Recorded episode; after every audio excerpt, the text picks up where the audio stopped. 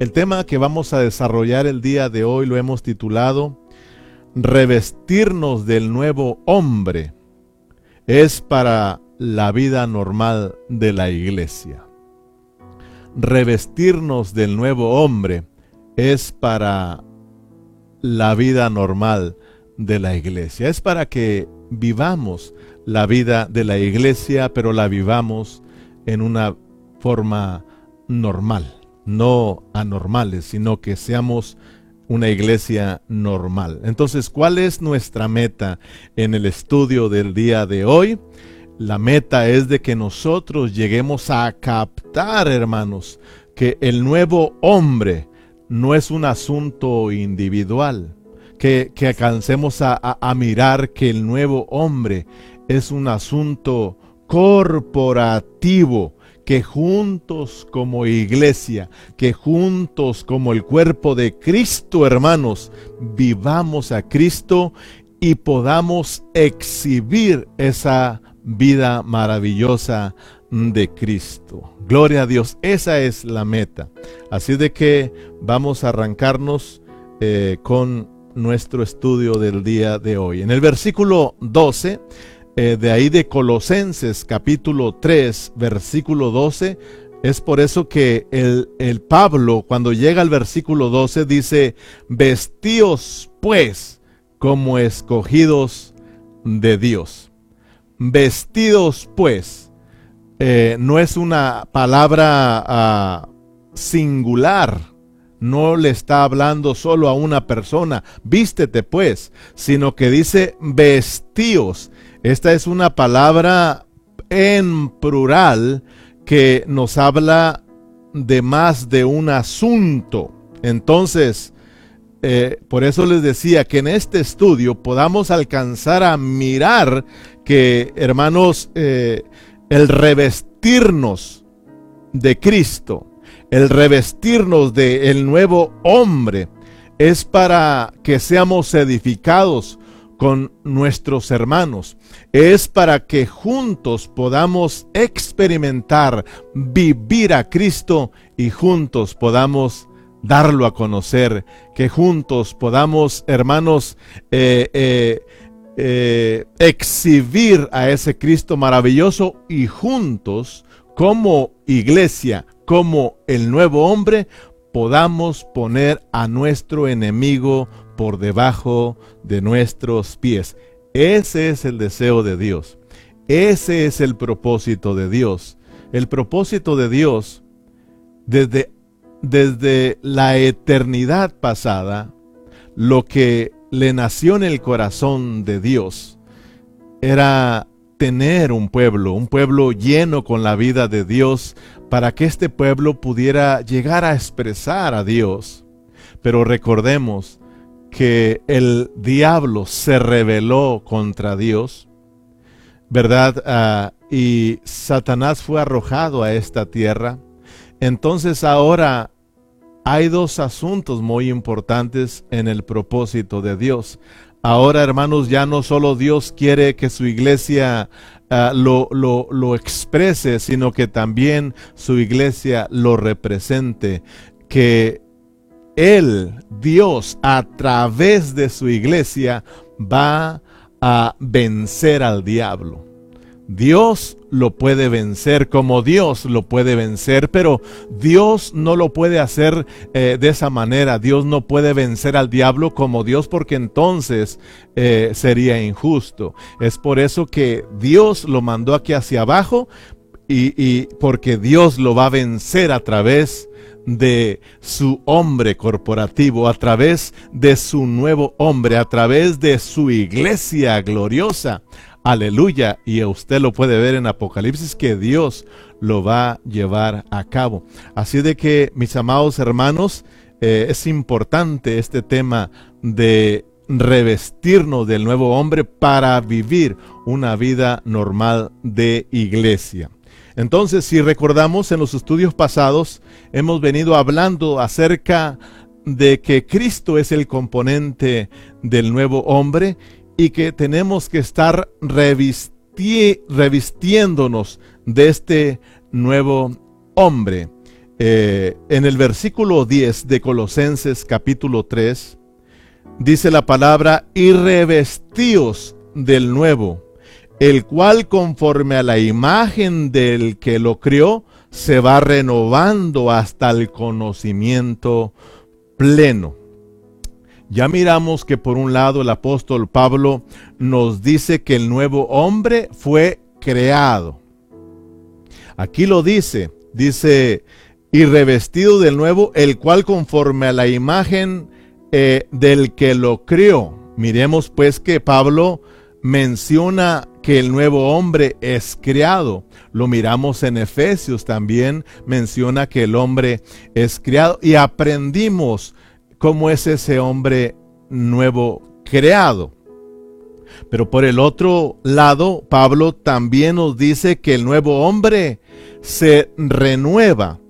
Dice, y, y del nuevo, el cual conforme a la imagen del que lo crió, se renueva hasta el conocimiento pleno. Entonces, miremos que por un lado el hombre nuevo fue criado, pero por el otro lado el hombre nuevo se va renovando hasta el conocimiento eh, pleno. Entonces espero que te haya quedado grabado bien y tú ya puedas eh, mirar eh, estos dos asuntos muy importantes. ya aprendimos que por medio de la muerte y de la resurrección de Cristo, vino a surgir el nuevo hombre. Es de la manera que se dio inicio al nuevo hombre, es de la manera que Dios crió al nuevo hombre. En Hebreos capítulo 10, versículo, perdón, Hebreos 2, versículo 10, dice, porque convenía aquel por cuya cosa causa son todas las cosas y por quien todas las cosas subsisten, que habiendo de llevar muchos hijos a la gloria, perfeccionase por aflicciones al autor de la salvación de ellos, porque el que santifica y los que son santificados de uno son todos, por la cual no se avergüenza de, de llamarlos hermanos, diciendo, anunciaré a mis hermanos tu nombre en medio de la congregación, te alabaré. Aleluya. Gloria a Dios por el nuevo hombre. Es de esta manera que Dios creó al nuevo hombre. Es de esta manera, a través de la muerte y resurrección de Cristo, que vino a surgir el nuevo hombre. Entonces por eso estuvimos aprendiendo que Cristo, Cristo es el componente del nuevo hombre. Porque cuando Cristo mm, murió, todos nosotros morimos juntamente con Cristo. Y cuando Cristo resucitó, todos nosotros los creyentes resucitamos juntamente con Cristo para vivir en una vida nueva, Pablo mismo lo dice en Romanos capítulo 6, que nosotros morimos y resucitamos con Cristo para una vida nueva, para vivir la vida del nuevo hombre. Aleluya. Por eso estamos eh, mirando que en Colosenses 3:11 nos dice que no hay griego ni judío circuncisión ni incircuncisión, bárbaro ni escita, siervo ni libre, sino que Cristo es el todo, Cristo es el todo y en todos, Cristo es el todo y en todos. Cristo, hermanos, es el todo, significa que Él es, Él está en todos los miembros. Cristo es todos los miembros. Que Cristo sea en todos significa que Cristo está dentro de cada uno de los miembros de su cuerpo. Ya aprendimos que Cristo lo es todo, Él es la cabeza, pero también Cristo es el cuerpo. Nosotros somos miembros del cuerpo de Cristo. Es por eso que Cristo lo es todo. Él es, Él es la cabeza, Él es el cuerpo. ¿verdad? Él es el, es el, el, el todo de los miembros pero también Cristo está en cada uno de los miembros. Gloria al Señor porque Cristo está dentro de nosotros y nosotros juntos formamos el cuerpo de Cristo que es el nuevo hombre. Entonces, este es un hecho. El nuevo hombre nació, el nuevo hombre dio inicio, estamos involucrados estamos metidos en este nuevo hombre, en esta nueva vida, ahora nos toca llevarlo a la práctica. Ahora nos toca practicarlo. Ya aprendimos pues que el hombre no solamente fue creado, dice Pablo, sino que se renueva, se va renovando hasta el conocimiento pleno. Entonces, cuando nosotros dejamos que ese nuevo hombre que, que dio inicio a nuestro espíritu, ese nuevo hombre que nació en nuestro espíritu, que es Cristo, ¿verdad?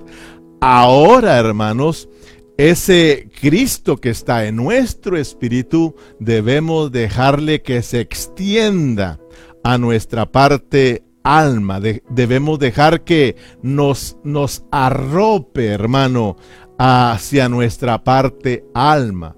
La parte principal de nuestra alma es nuestro intelecto, es nuestra mente, hermanos.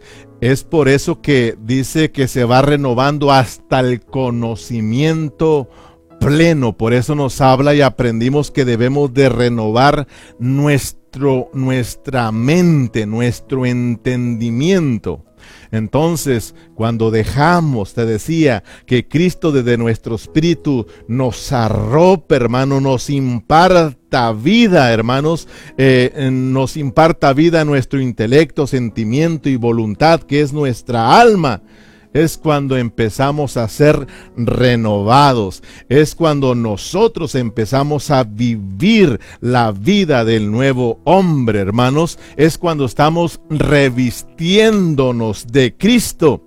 Y este revestir del nuevo hombre, este revestir de Cristo, oh, ya no nos, ya no nos deja andar separado de nuestros demás hermanos. Ya no nos deja vivir, hermanos, individualmente. Ahora entendemos que hay más hermanos. Ahora entendemos que el nuevo hombre se compone de todos los miembros, de todos los creyentes, de todos los hijos de Dios. Por lo tanto, ahora, hermanos, ya no puedo estar solo Sé que debo de estar con mis hermanos. Sé que esta vida de Cristo es para la edificación del cuerpo de Cristo. Sé que esta vida de Cristo es para tener comunión con mis hermanos. Sé que esta vida de Cristo es para que la vivamos junto con nuestros hermanos, porque juntos como iglesia, juntos como el cuerpo de Cristo,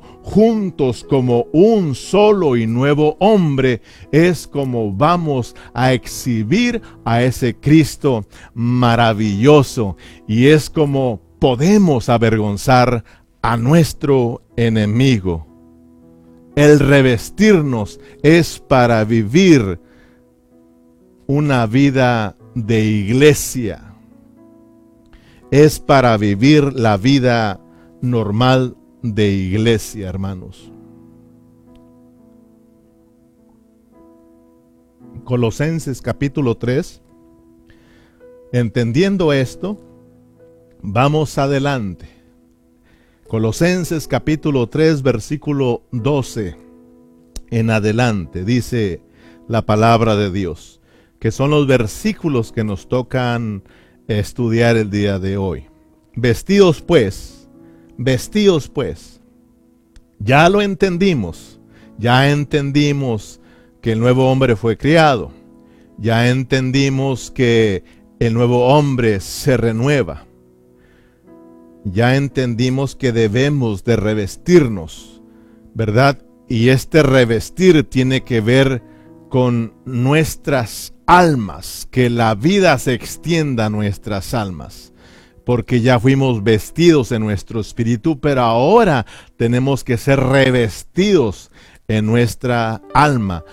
De esta manera vamos a hacernos uno con nuestros hermanos.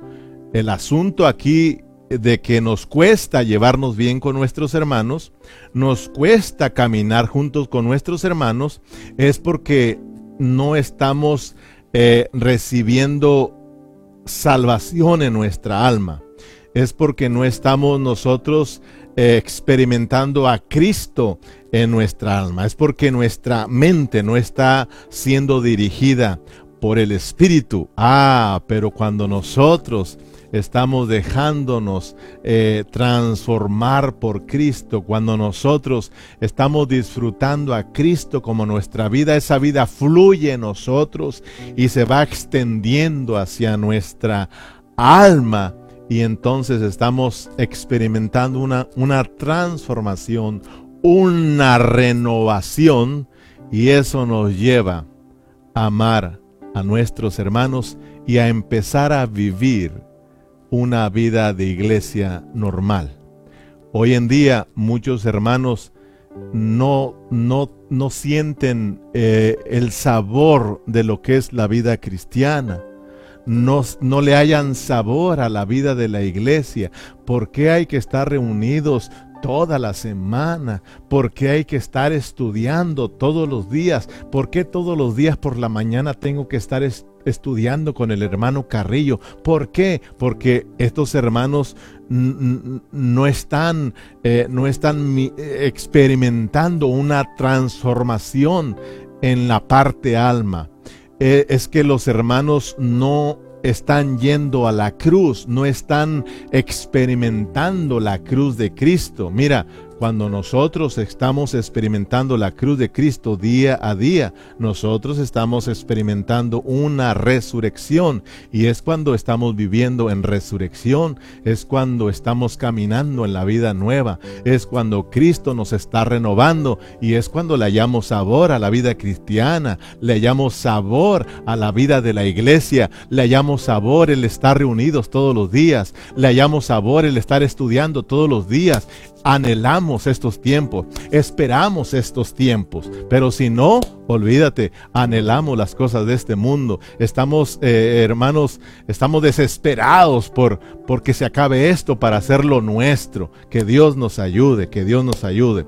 Entonces, entendiendo lo que es el nuevo hombre, lo que es revestirnos, renovarnos, Pablo dice, vestíos pues Vestíos pues como escogidos de Dios, santos y amados, de entrañable misericordia, de benignidad, de humildad, de mansedumbre, de paciencia, soportaos unos a otros y perdonaos unos a otros. Si alguno tuviere queja contra otro, de la manera que Cristo os perdonó, así también hacerlo vosotros. Y sobre todas estas cosas vestidos de amor, que es el vínculo perfecto, y la paz de Dios gobierne en vuestros corazones, a la que asimismo fuiste llamados en un solo cuerpo, y sed agradecidos. Oh hermano, mira qué cosas preciosas nos muestra el apóstol Pablo. Mira que Mira, mira en el orden que el apóstol Pablo eh, escribió esta preciosa carta a los colosenses. Dice, vestíos pues como escogidos de Dios. Vestíos pues como escogidos de Dios. Miren cómo la Pablo fue dirigido por el Espíritu, por Dios, para, para escribir en una forma ordenada, preciosa esta carta a los colosenses. Pablo en su primer capítulo nos empieza hablando de que Cristo lo es todo. Nos muestra al Cristo todo inclusivo. Cristo lo es todo. Él es el centro. Él es el primogénito de toda creación. Hermanos, Él es la cabeza. Él, él lo es todo. de eso nos habla Pablo en su primer capítulo, llevándonos a conocer a ese Cristo que lo es todo. Y en el capítulo 2 aprendimos que Pablo ahí nos habla, hermanos, de la muerte y de la resurrección de Cristo y que todos nosotros estamos incluidos en esa muerte y en esa resurrección, de que nosotros eh, somos uno con Cristo y, nos, y Cristo es uno con nosotros, de que se nos ha dado como nuestra porción para que nosotros andemos en Él. Cuando llegamos al capítulo 3, Pablo nos muestra que nosotros fuimos sentados en los lugares celestiales con Cristo Jesús en Dios, que nuestra vida está escondida en Cristo, en Dios. Aprendimos ahí en el capítulo 3 que entonces Pablo nos dice, como son de arriba, entonces ustedes vivan esa clase de vida. Ustedes busquen las cosas de arriba. Ustedes fijen su mente en las cosas de arriba y no en las de abajo, porque ustedes son de arriba. Y entonces cuando nosotros llegamos a nuestros versículos del día de hoy, a los versículos 12 en adelante, Pablo nos muestra que el revestirnos del nuevo hombre es para vivir la vida normal de iglesia, para vivir como cuerpo de Cristo. Vestíos pues, por eso le dice, vestíos pues, vestíos pues como escogidos de Dios. Perdóneme hermano si, si usted mira que yo estoy repitiendo las mismas palabras. Pero déjame decirte que aunque estamos repitiendo las mismas palabras, que para, que para Pablo dice que el, hablarle las mismas palabras, para él no le era molesto y para el pueblo era seguro. Entonces tampoco a nosotros nos molesta el estar, el estar repitiendo. Tal vez a ti sí te moleste, pero a mí no me molesta porque yo sé que eso es seguro para ti. Porque recuerda que el dicho del pastor Eduardo Reyes dice que en la repetición está el aprendizaje. Y estamos aprendiendo que el hablar de Dios es repetitivo. Dios te habla como con boca de tartamudo, te habla la misma palabra una y otra vez hasta que nosotros aprendamos, hasta que nosotros lo entendamos, hasta que digamos, ahora sí, lo, ahora sí le agarré la onda. Entonces, gracias a Dios por su hablar divino, por su repetición. Gracias a Dios porque, hermanos, en la repetición podemos nosotros aprender. Entonces, pareciera que solo estamos repitiendo, pero no, estamos avanzando poco a poquito, estamos avanzando. El día de hoy, eh, si Dios nos permite, vamos a avanzar un poquito más. Entonces, hermano, lo que queremos decir es que si nosotros estamos disfrutando a Cristo como nuestra vida, si estamos disfrutando a Cristo como nuestro Rey, como nuestro todo, como lo cantábamos, si estamos buscando las cosas de arriba, si estamos poniendo nuestra mente en las cosas de arriba, entonces eso nos llevará a vivir la vida de iglesia. Esto nos llevará a, mirar que, nosotros no somos cristianos eh, solitarios, que nosotros no somos eh, individuales, sino que, que nosotros nos salvó Dios individualmente, pero para que formemos parte del nuevo hombre, para que seamos uno con nuestros hermanos y que miremos que el nuevo hombre es todos los hermanos juntos. Claro, Cristo está metido con nosotros, nosotros estamos metidos con Cristo. Cristo es el componente del nuevo hombre. Cristo vino y nos escogió, nos escogió y nos metió a Él. Y ahora Él es la cabeza, Él es el cuerpo, Él es el nuevo hombre. Gloria a Dios, hermano. Solo aquel que está buscando a Cristo, solo aquel que está experimentando a Cristo, solo aquel que está dejándose gobernar por Cristo, que Cristo esté reinando en su vida, él puede ver lo que es la vida de la iglesia.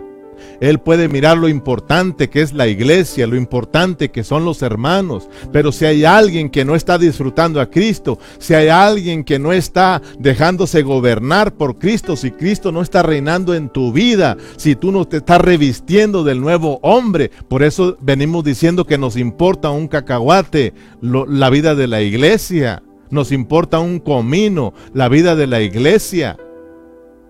Y vivimos descuidando nuestras reuniones, descuidando la vida de la iglesia, hermanos. ¿Cuál es la meta de Dios? ¿Cuál es toda la meta de Dios? La meta de Dios es Cristo y su iglesia. Cristo y su iglesia. Eso es todo. Lo demás es vanidad. Cristo y la iglesia lo es todo, hermano. La meta de Dios es la edificación de su iglesia. La meta de Dios es tener una iglesia gloriosa, una iglesia que esté llena de la vida de Dios, de la vida de Cristo, porque es de la manera que esa iglesia gloriosa, hermano, va a expresar, va a expresar esa vida gloriosa de Dios. Y no solamente vamos a expresar a Dios, sino que vamos a vencer al diablo, hermano. Entonces cumplimos con el propósito de Dios.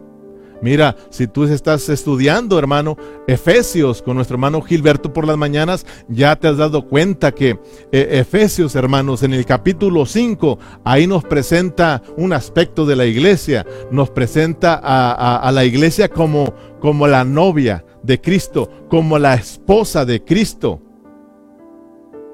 ¿Y para qué es la esposa de Cristo? ¿Para qué somos la novia de Cristo? Este, esta relación, hermanos, entre Cristo y la iglesia es para que nosotros disfrutemos a Cristo, lo disfrutemos, lo vivamos, lo vivamos, lo disfrutemos, eh, nos gocemos, nos alegremos con Cristo como novia, hermano.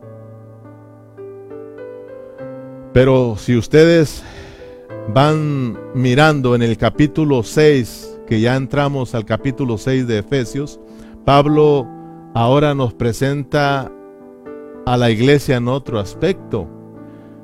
Ahora la iglesia es el guerrero, el guerrero de Dios. Por eso en Efesios 6 nos empiezan a hablar de, de que toda la iglesia tiene que llevar la armadura de Dios.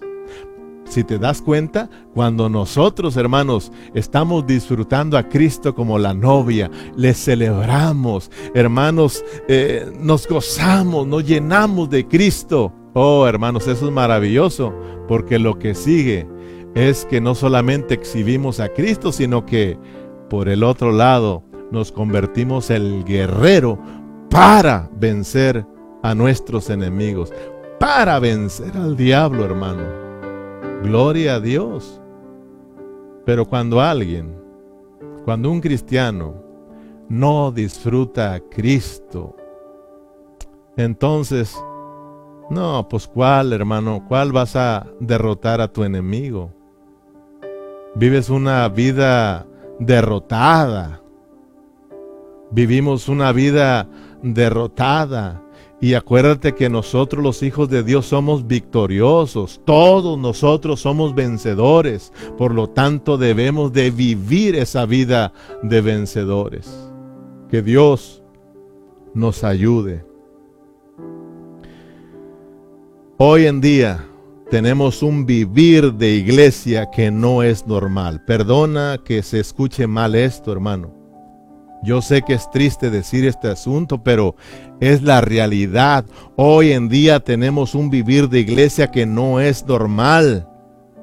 Hay hermanos que se dicen ser cristianos, Tú les preguntas si eres cristiano y ellos te dicen, claro que sí, soy cristiano, pero lamentablemente viven como que si no tuvieran a Cristo, viven como viven los mundanos de allá afuera, salen afuera y no se distinguen, hermano, entre los del mundo. ¿Por qué? Porque caminan como el mundo, visten como el mundo, hablan como el mundo, hacen las cosas del mundo. Cuando la palabra de Dios, Pablo mismo dice que nosotros no, no nos debemos de amoldar a este mundo. Nuestro molde se llama Cristo, nuestro modelo se llama Cristo. Nosotros fuimos llamados para vivir la vida de Cristo, no para vivir la vida antigua que nosotros vivíamos antes.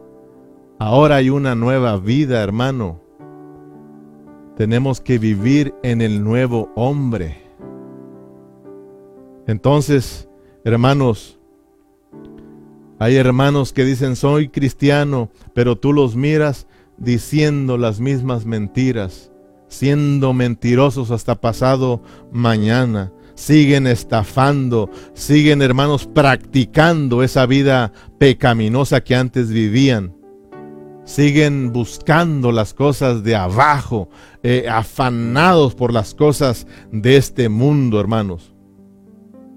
Y hermanos que vienen a la iglesia, hermanos que están ahí en la iglesia, cantan, hermanos hasta ofrendan y diezman, pero hermano no cambian de vida no cambian de vida.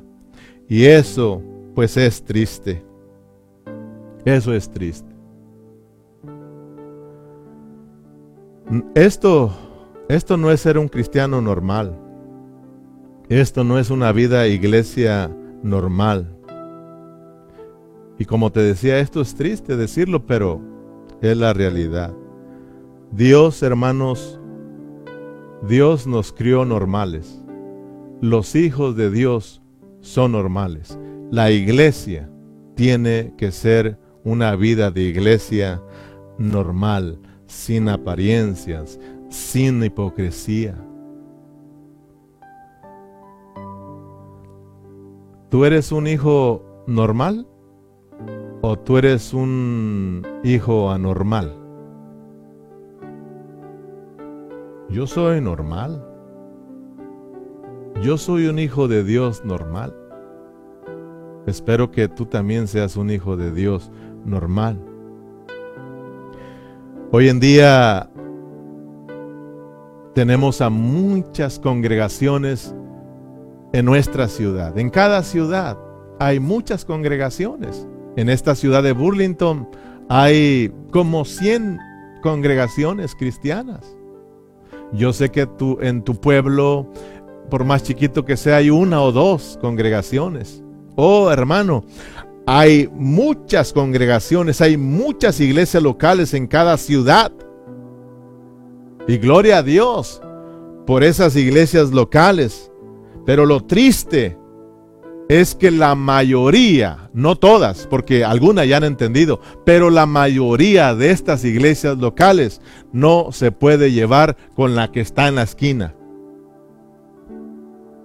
no se puede llevar con otra iglesia. Y tú no me dejas mentir porque miramos eh, a muchos cristianos, pero unos divididos de los otros. Unos que no quieren aquella iglesia, otros que soy, porque soy pentecostal, aquel no, eh, yo no quiero nada con el bautista y el bautista no quiere nada con el apostólico y el apostólico no quiere nada ni con el bautista ni con el pentecostés. Oh hermano, ¿eso es normal? ¿Eso es una iglesia normal? Claro que no, hermano. Claro que no. Pero yo, y eso es debido a que no estamos experimentando la verdad.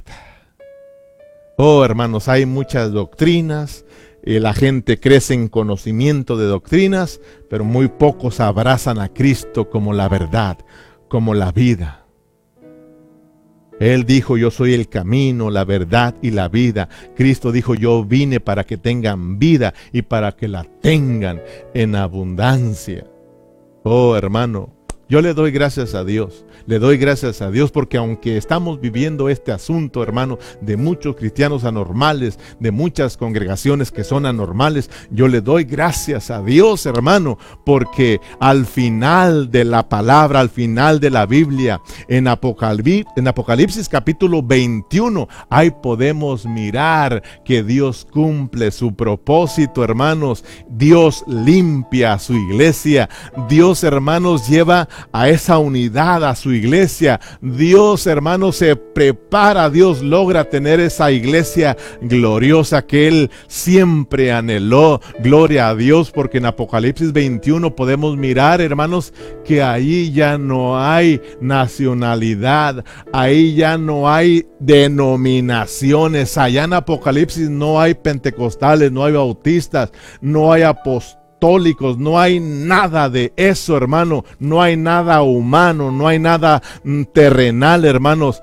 Allá miramos que hay una sola iglesia y se llama la Nueva Jerusalén, una ciudad santa, una ciudad llena de la vida de Dios. Oh, aleluya, hermanos, porque Dios cumplirá su propósito. Cristo en nosotros, la esperanza de gloria. Aleluya. Oh hermanos, cuán importante es que nosotros estemos siendo revestidos del nuevo hombre. Cuando nosotros estamos buscando las cosas de arriba, cuando nosotros hermanos estamos, eh, hermanos, eh, siempre con nuestra mente puesta en las cosas de arriba significa que vamos a tener unos, una mente puesta, ocupada en las cosas del Espíritu. Vamos a estar caminando guiados por el Espíritu. Vamos a estar experimentando a Cristo en nuestro Espíritu y ese, ese Cristo maravilloso se va, se va a extender a nuestra alma, hermano. Nos va a capturar, hermanos y es cuando vamos a empezar a vivir un cristianismo normal. Es cuando vamos a vivir una iglesia normal. Es cuando vamos a abrazar a nuestros hermanos. Es cuando vamos a descubrir que aquella iglesia local que tiene a Cristo son mis hermanos, que somos uno. Por lo tanto, vamos a hacer un lado esa denominación Vamos, hermanos, a hacer a un lado las cosas de los hombres, hermanos. Vamos a hacer un lado nuestra nacionalidad y vamos a entender que somos uno en Cristo. Y entonces vamos a amar a los hermanos. Vamos a, a lograr estar junto con los hermanos. A mí no me importa cuando yo me encuentro con un apostólico, hermano. Yo lo amo.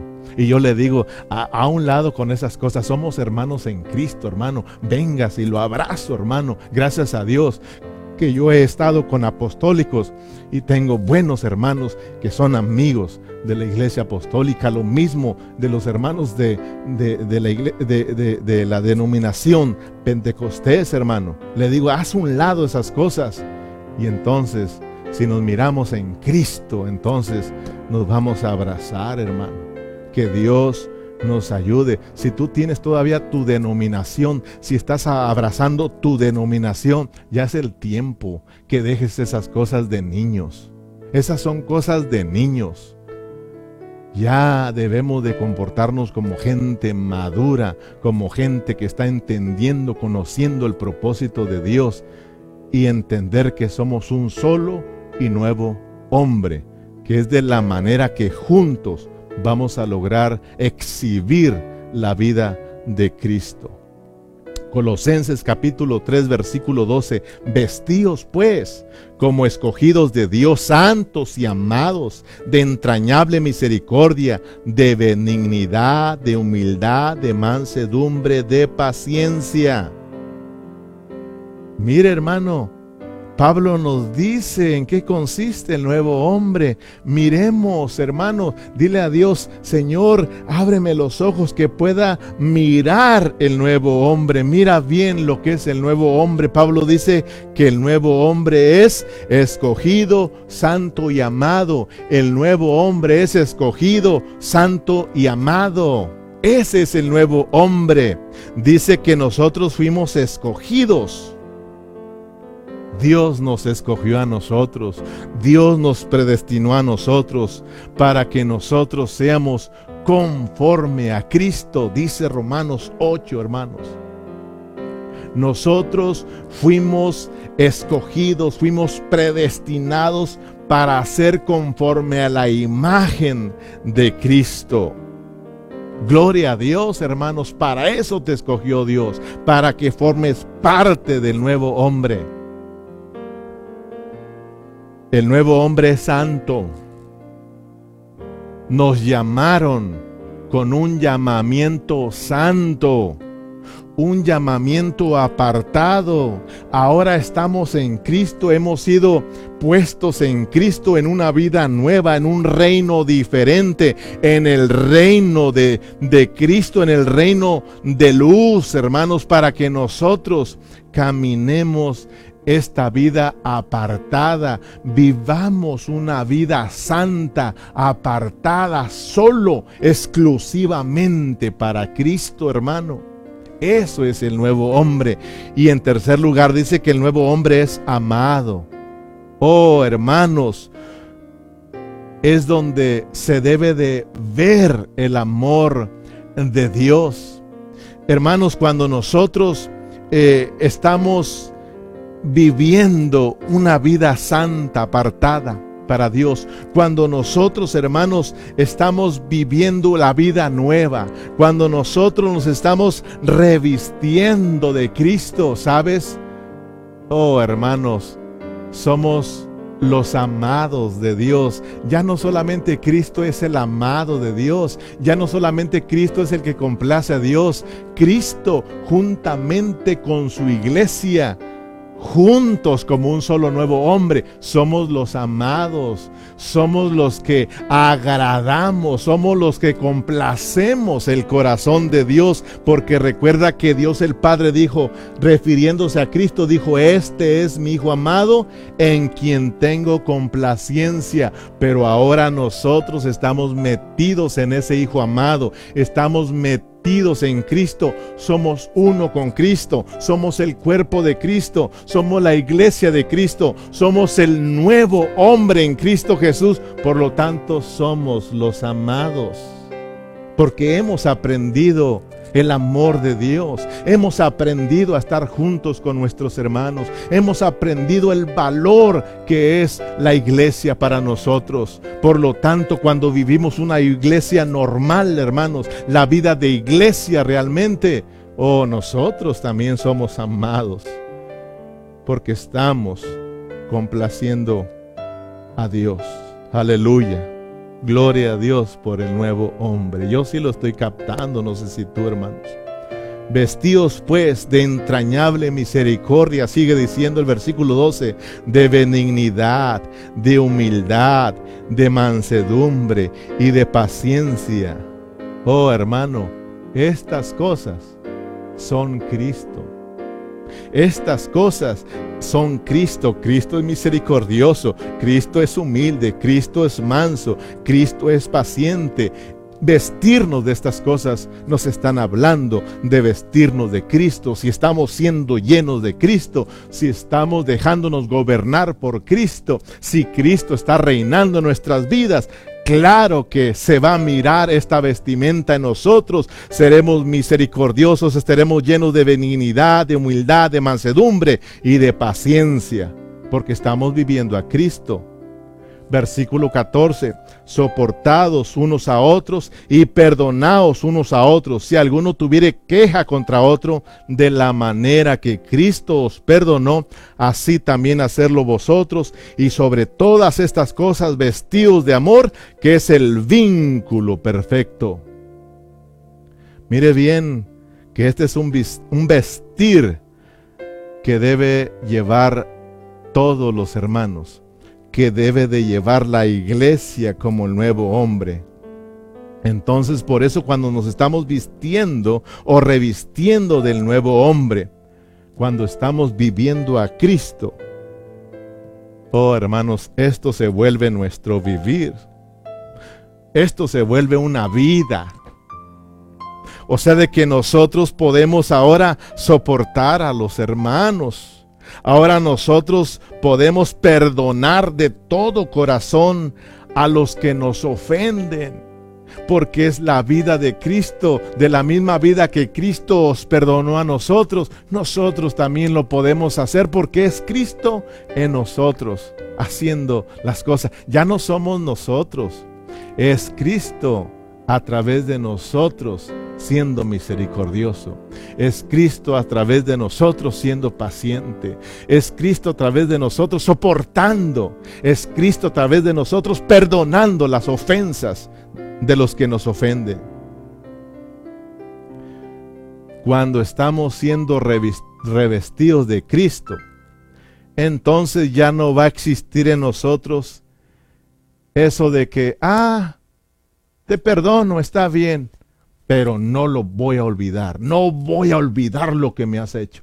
No, ya no existirá eso cuando estamos viviendo la vida del nuevo hombre, cuando estamos siendo revestidos del nuevo hombre, hermanos, ya no existe eso de que te perdono, te perdono, está bien, te perdono, pero no te vuelvas a cruzar en mi camino, no te quiero volver a ver, ya no existirá eso, eso es de lo viejo, en el nuevo hombre no existen esas cosas, en el nuevo hombre no existe el rencor, no existe el odio, no existe la envidia, no existe el celo, no existe el no poder perdonar, en el nuevo hombre sí podemos perdonar de todo corazón.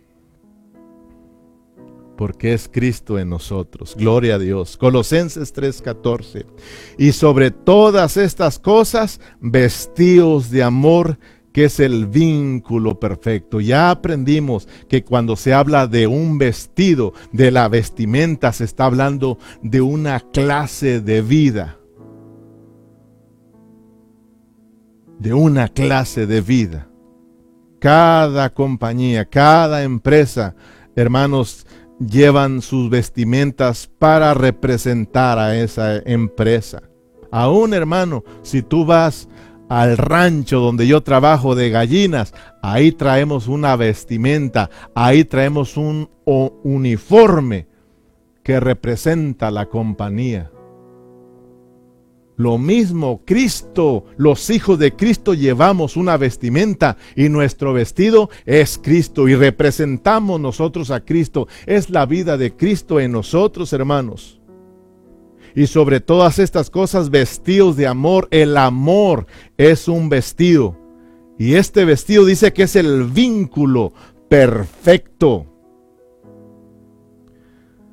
El amor de Dios es el que nos hace unos en el nuevo hombre. Es el que nos lleva verdaderamente a hacernos uno con nuestros hermanos cuando estamos creciendo en el amor de Dios.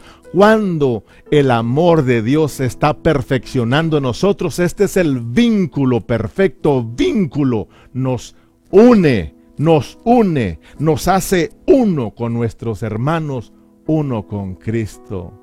Oh, gracias a Dios por ese amor, hermanos. El testimonio más grande de una iglesia local no es cuántos miembros tienen. A veces estamos eh, pensando que, que, hermanos, el tener mucha gente en la congregación, ese es el testimonio más grande. No, no nos confundamos. Qué bueno que tengas mucha, mucha gente en tu congregación y no estamos en contra de tener mucha gente, hermano, pero no es el testimonio de Dios.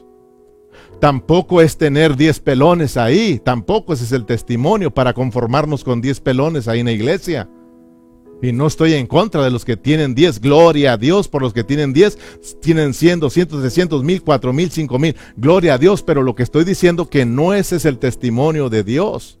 Tampoco el testimonio de una iglesia local es qué tan bonita alabanza tienes para que no te sientas triste si nada más tienes un músico Ese no es el testimonio. Ah, mira qué orquesta tienen ahí. Ah, mira qué, qué tan bonita ah, música tienen ahí. Qué, qué gran grupo. No, ese no es el testimonio, hermano. Tampoco el testimonio de una iglesia es mi localidad, mi edificio. Mira qué grande, qué hermoso. No, la Biblia, de acuerdo a la pureza de la Biblia, hermanos, el testimonio más grande de un cristiano, de una iglesia local, es el amor de Dios expresado en ellos. Ese es el testimonio más grande, hermanos. Por eso Juan nos dice en el 13:13, San Juan 13:35, perdón, en esto conocerán todos, en esto conocerán todos en qué, si tuvieras amor los unos por los otros. Pablo dice que si sin, sin, sin, sin amor nada somos. Oh hermanos, este es el testimonio. En esto conocerán todos que son mis discípulos, en que os améis unos a otros. Oh hermanos, cuando crecemos en el amor de Dios, cuando amamos a todos nuestros hermanos, no solo los que están en tu iglesia local, cuando aprendes a amar a todos los hermanos, oh hermanos, cuando aprendes a amar aún a tus enemigos, oh hermano, ese es un testimonio vivo, verdadero. Mira, todos nosotros, todos los hijos de Dios, ya tenemos el amor de Dios, gloria a Dios. Dice Romanos 5:5 que el amor de Dios ha sido derramado en nuestros corazones por su Santo Espíritu. Ya tienes, ya tengo, ya tenemos el amor de Cristo, el amor de Dios dentro de nosotros, porque Dios es amor. Si tienes a Cristo, si tienes a Dios, tienes el amor, porque el amor es Dios y tu espíritu ya fue arropado con ese vestido de amor. Ahora, hermanos, debemos de vivirlo. Ahora debemos de crecer, dejar crecer el amor de Dios. Que el amor de Dios se perfeccione en nosotros. Esto tiene que ver con, con que se extienda ese, ese vestido, nos arrope a nuestra parte alma y nosotros entonces empecemos a amar. Amar a los hermanos. Amar a nuestros enemigos. Gloria a Dios, hermano. Gloria a Dios por este amor de Cristo. Ya está dentro de nosotros. Solo nos toca ahora disfrutarlo.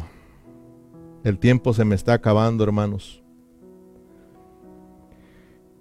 En Primera de Juan, capítulo 4, versículo 16, ahí nos habla de que este amor tiene que ser perfeccionado en nosotros.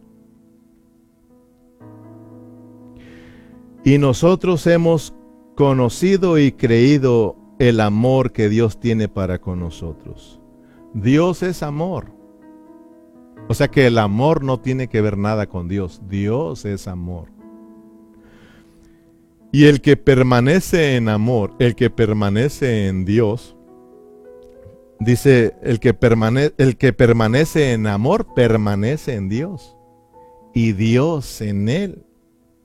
En esto se ha perfeccionado el amor entre nosotros, para que tengamos confianza en el día del juicio, pues como Él es, así somos nosotros en este mundo.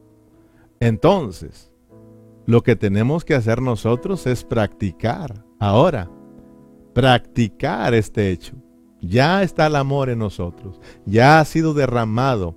Ahora tenemos que practicarlo para que sea perfeccionado en nosotros. No es que el amor de Dios no sea perfecto, sino que el amor de Dios sea perfeccionado, porque este es el vínculo perfecto. Esto es lo que a lo que nos lleva a la verdadera unidad, hermano. Cuando nosotros practicamos y vivimos el amor, vivimos a Dios, vivimos a Cristo, Tú eres perfeccionado. Claro que sí, hermanos. Entonces ahora nos toca a nosotros practicarlo. Pero practicar el amor de Dios, no practicar nuestro amor eh, humano, terrenal. No, no, hermano, sino este amor es el amor ágape, el amor de Dios. El amor de nosotros se acabó, hermano. Ese ya no tiene cabida en la vida de la iglesia. Cuando llegamos a la vida de la iglesia tratando de amar a los hermanos con el amor nuestro, eso no sirve.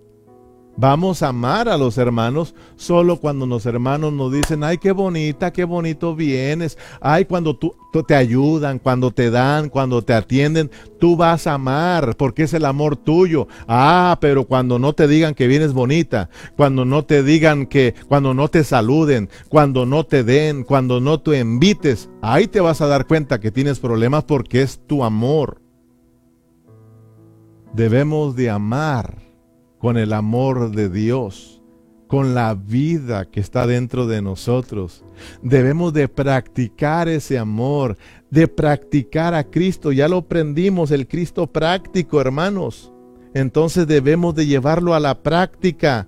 Te ofenden, me ofendieron. Es una oportunidad para que tú eches a andar el amor de Dios y tú digas, me ofendieron, gloria a Dios. Es el tiempo, lo voy a aprovechar para, para que ese amor de Dios que está en mí vaya, vaya creciendo. Porque Pablo dice que crezcamos en el amor de Dios, que vayamos siendo, Juan dice que se, se, vaya perfeccionando. Entonces voy a, voy a aprovechar esa ofenda, esa ofensa, perdón, para perdonar, para perdonar, para amar a mi hermano, aquel que te ofendió. Eso es entonces practicarlo. En Juan 14, 16 y nosotros, eh, primera de Juan, perdón, 4, 16, primera de Juan 4, 16, y nosotros hemos conocido y creído el amor que Dios tiene para con nosotros. Dios es amor y el que permanece en amor permanece en Dios y Dios en él. En esto se ha perfeccionado el amor eh, en nosotros para que tengamos confianza en el día del juicio. Oh hermano, pero si a nosotros nos ofenden y en vez de perdonar, te enojas, hermanos, vas y peleas tus derechos, hermanos, eh, eh, guardas rencor, hermano. Oh, hermano, ¿cómo se va a perfeccionar el amor de Dios en ti? ¿Cómo vas a, cómo vas a decirme que estás vestido de Cristo o revestido de Cristo? Eso es estar viviendo la vida vieja. Eso es estar con el mismo vestido viejo que antes nosotros teníamos. No, Pablo dice, ya están en Cristo, despójense de ese viejo hombre y revístanse del nuevo. Gloria a Dios. Primera de Juan 4:20 dice, si alguno dice yo amo a Dios y aborrece a su hermano, es mentiroso, pues eh, pues el que no ama a su hermano, a quien ha visto, ¿cómo puede amar a Dios a quien no ha visto? Y nosotros tenemos este mandamiento de él, el que ama a Dios, ame también a su hermano. Entonces, cuando yo estoy amando, creciendo en el amor de Dios, cuando yo le digo, Señor Jesús, te amo, Ah, hermano, y me doy cuenta que, hermanos, eh, mis demás hermanos que eh, en Cristo somos uno, somos el nuevo hombre, entonces si amo a Cristo, yo amo a mis hermanos. Yo amo a mis hermanos y los amo tal y como son. No importa cómo sean.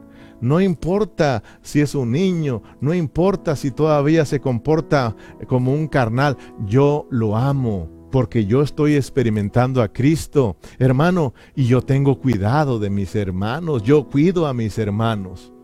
Eso es que yo estoy madurando. Eso es que Cristo se está perfeccionando en mí. Porque yo ahora lo miro en Cristo. No lo miro en la carne. Lo miro en Cristo y yo sé que Cristo está dentro de él, Cristo está dentro de mí, Cristo está dentro de todos nosotros, por lo tanto yo sé que Cristo en nosotros, la esperanza de gloria, un día va a agarrar la onda, un día hermanos, Cristo lo va a capturar, lo va a cambiar y juntos vamos a seguir hacia adelante hermano. Oh, que Dios nos ayude hermanos. Vámonos sobre el final. Colosenses 3, 14 y 15.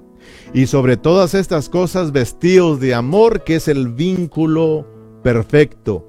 El versículo 15 dice, y la paz de Dios gobierne en vuestros corazones, a la que asimismo fuiste llamados en un solo cuerpo, y sed agradecidos. Y la paz de Dios dice, gobierne en vuestros corazones. Qué triste, hermano Qué triste es no poder llevarse con los hermanos.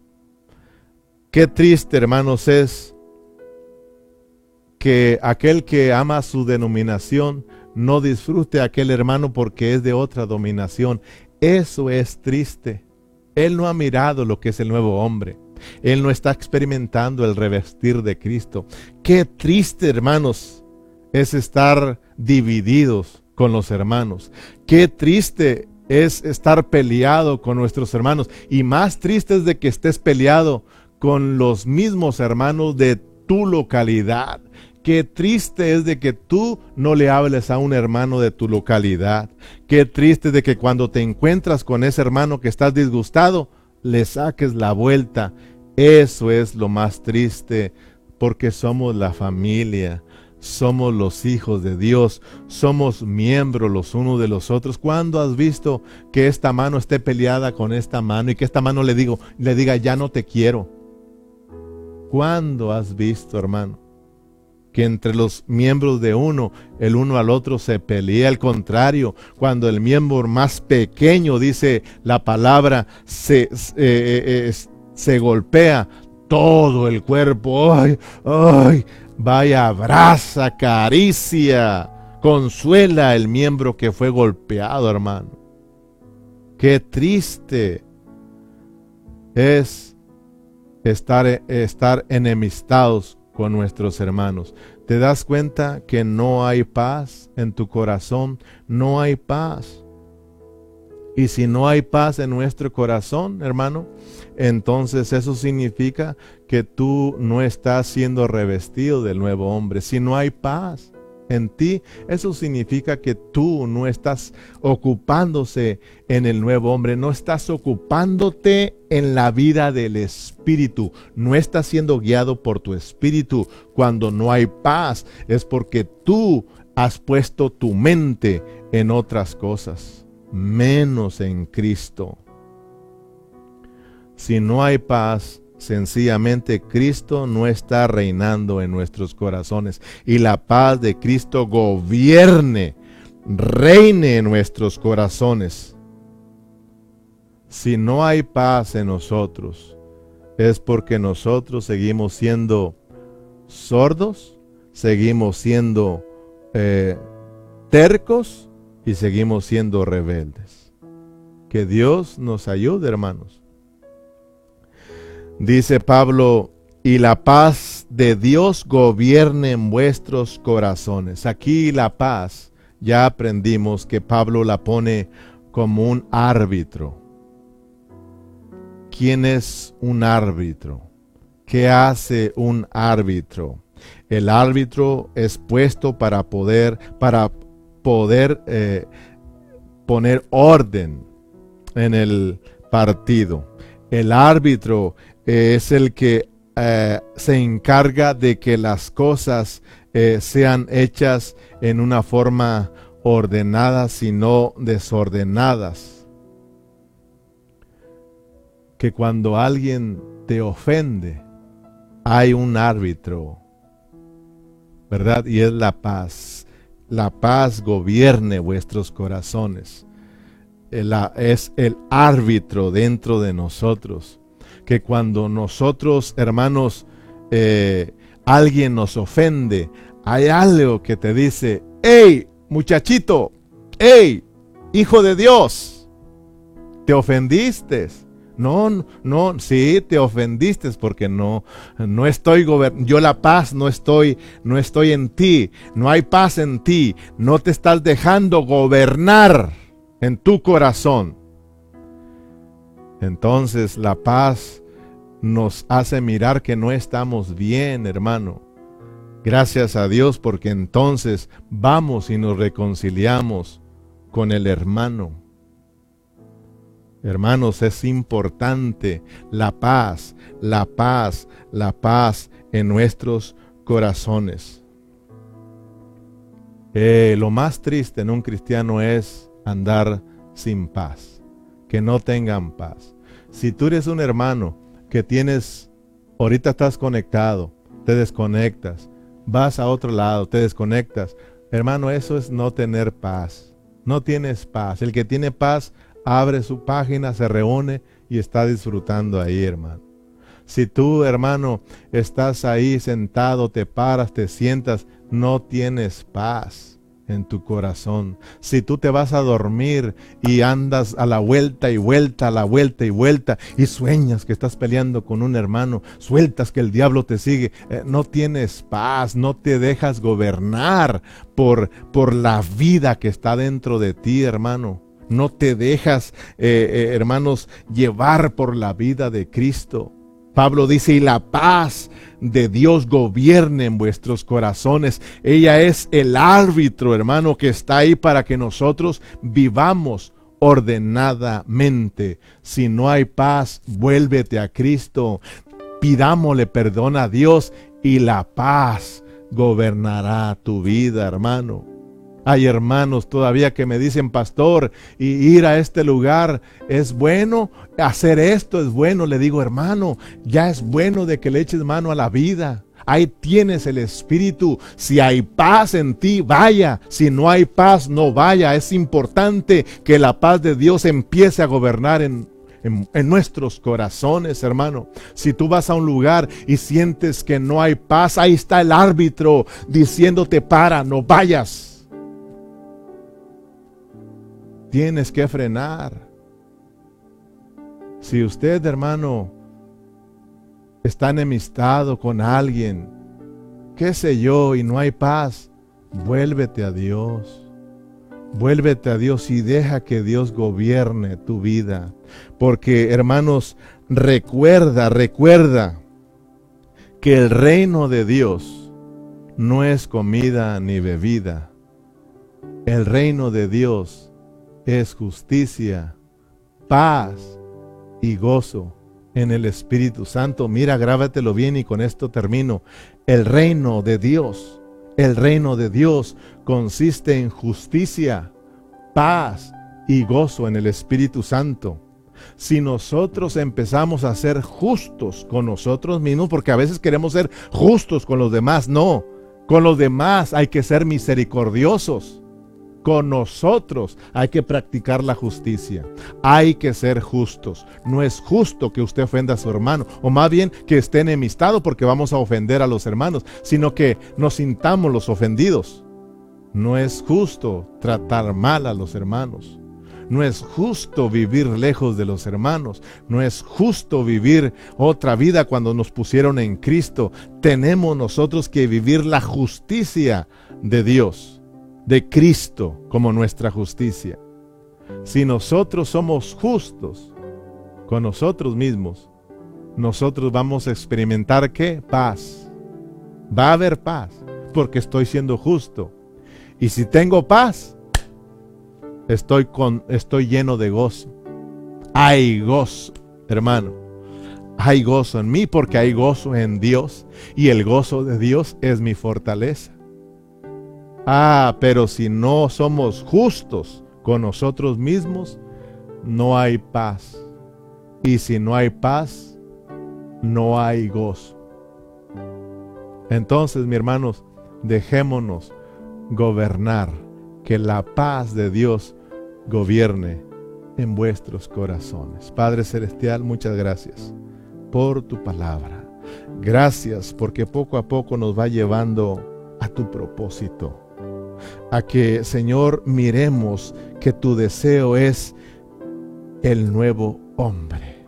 Es tener una iglesia gloriosa, una iglesia, Señor, eh, Padre, que esté llena con tu vida, para que de esa manera juntos, como tu cuerpo, como tu iglesia, Señor, como ese hombre nuevo, ese hombre corporativo, juntos podamos exhibir tu vida y podamos subyugar a nuestros enemigos.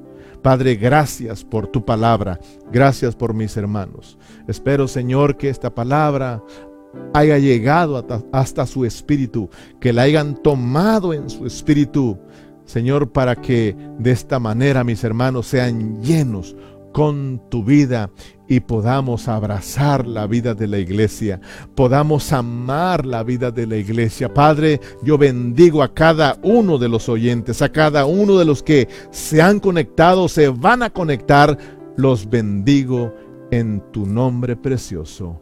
Amén y amén.